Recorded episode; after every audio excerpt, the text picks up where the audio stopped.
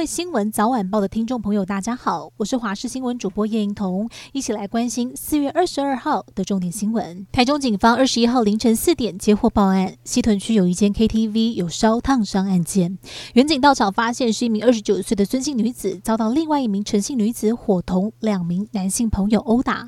打人的陈姓女子还用滚烫的热汤泼向了孙姓女子的脸部。警方调查，双方疑似是有两万块的债务纠纷，因此。将三名嫌犯以重伤害罪来移送。检察官复讯之后，令陈姓女子以三十万元交保，其他两名男性则是分别以十万跟五万块交保。有不少民众认为陈姓女子泼热汤的手段很凶狠，却没有被羁押。对此，法界人士也表示，羁押主要是要保全证据，担心串供。而这一件泼汤事件，事证明确，也有录影，因此研判检察官可能因此认为没有申请羁押的必要。继续带你来关心，在澳洲东南部的维多利亚省，当地时间二十号发生了一起死亡车祸，造成了五个人丧命。我国外交部在今天证实，其中三名死者是台湾人。出事的车辆里面，除了驾驶之外，其余四名乘客年纪介于二十三到三十岁之间，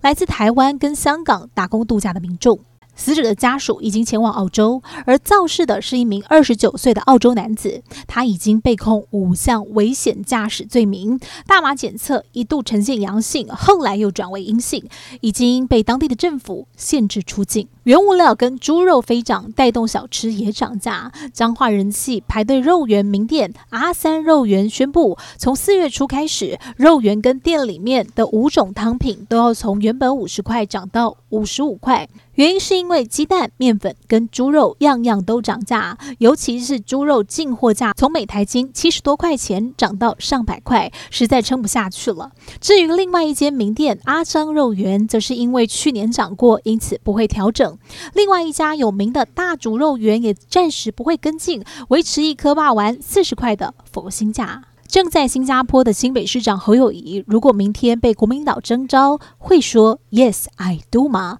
侯友谊上午表示，面对所有挑战，他毫无惧怕，能够让台湾永续的繁荣发展，这都是自己该做的事情。这句话是在出访新加坡最后一天提到的。其实这几天新媒对于侯友谊都有相关报道，甚至还有专栏分析，这一次到访新加坡被广泛认为是选总统的起手式。对此，侯都已回应，征召党有党的规则，自己都会尊重。